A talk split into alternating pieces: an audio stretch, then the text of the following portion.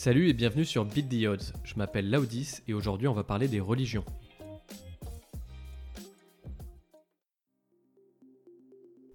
Religion, du latin relegare, relier. Même l'historien sceptique développe un humble respect pour la religion, tant il la voit fonctionner et vraisemblablement indispensable partout et de tout temps. Will et Ariel Durant, Lessons of History, 1968. Dans le chef-d'œuvre de Dostoïevski Les Frères Karamazov, l'un des personnages narre une histoire fictive où Jésus serait revenu sur Terre durant l'Inquisition.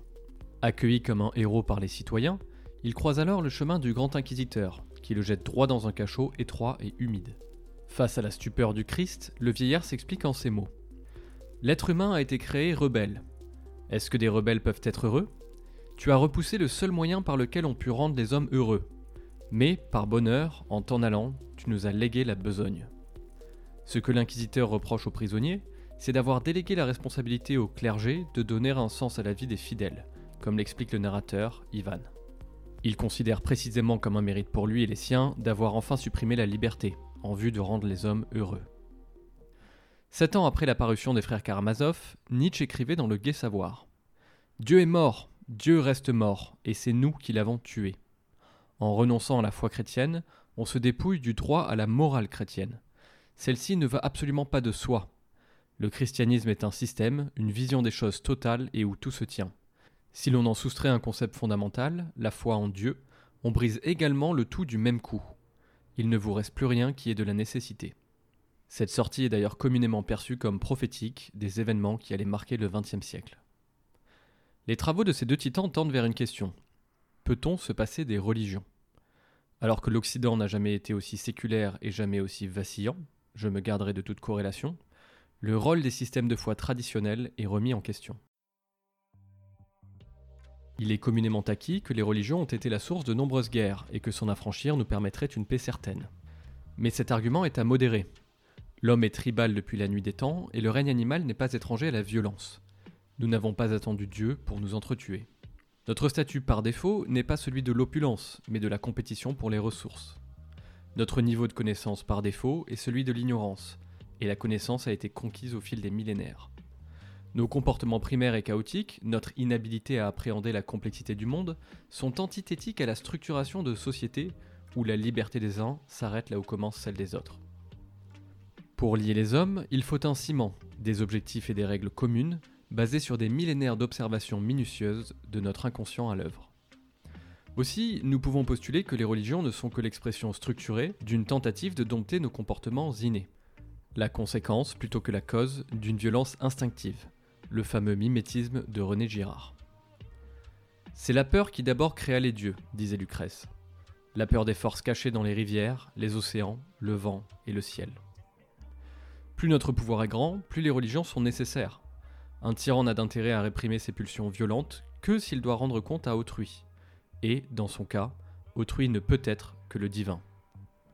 Lors du Moyen Âge, en France notamment, le pape constituait un excellent contre-pouvoir à la royauté, en faveur du tiers-État. Ce fut aussi le cas durant l'Empire romain, comme le raconte Will et Ariel Durand. L'Église catholique romaine travailla à réduire l'esclavage, les querelles familiales et nationales, et à étendre les intervalles de paix. Elle apprit aux hommes que le patriotisme dénué d'autorité supérieure était un outil de cupidité et de brutalité. Ainsi, si les religions ont traversé les siècles, c'est parce qu'elles ont une composante biologique. Dans mon article sur le but de la vie, je référençais la théorie du gène égoïste de Richard Dawkins. Le but des gènes serait de se propager le plus possible, peu importe ce qui arrive à leur hôte. Il est possible de faire un parallèle entre les gènes et les cultes. Comme les gènes, ces derniers auraient une utilité sociale à être éprouvés et testés, parfois au prix de la mort de l'hôte, dans un objectif long terme. La compétition interreligieuse serait un moyen de rapidement tester ce qui fonctionne pour nous tirer vers le progrès. Il n'est pas dur de voir en quoi la génétique et les religions sont similaires. Un système de foi robuste permet à une société de se développer et à ses citoyens de surmonter les difficultés, tout comme des gènes robustes permettent à un individu de se perpétuer. L'histoire des religions est avant tout une histoire de conquête, mais telle est l'histoire de la nature, comme l'écrit Ariel Durant. La nature et l'histoire sont en désaccord avec notre conception du bien et du mal.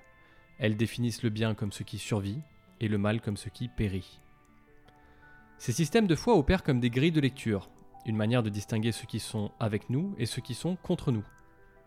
Parfois, protéger notre camp passe par la diplomatie avec l'autre camp. Tâcher de faire disparaître l'idée même des communautés est une utopie, une prouesse réservée aux robots, dénués de sentiments. De nombreuses études ont d'ailleurs démontré notre tendance innée à favoriser notre groupe, même lorsque celui-ci est totalement arbitraire, et même injuste.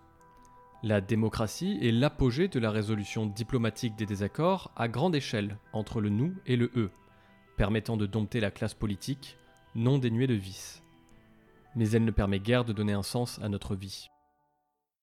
S'affranchir des religions à l'échelle d'une société, c'est s'affranchir d'une forme de tribalisme, mais aussi de notre sentiment d'appartenance à une communauté et d'une partie du sens que l'on accorde à notre existence. Est-ce même possible? En pleine Révolution française fut amorcée une déchristianisation forcée. Toutes les églises, y compris Notre-Dame, furent fermées et transformées en temple de la raison, pour y organiser le culte de la raison, puis le culte de l'être suprême. Ce dernier venait avec son lot de traditions, de fêtes et de vénérations de la nature, mais aussi de personnalité. Il suffit d'écouter Condorcet à ce propos. C'est que la Révolution française est une religion, et que Robespierre y fait une secte. C'est un prêtre qui a des dévotes, mais il est évident que toute sa puissance est en quenouille.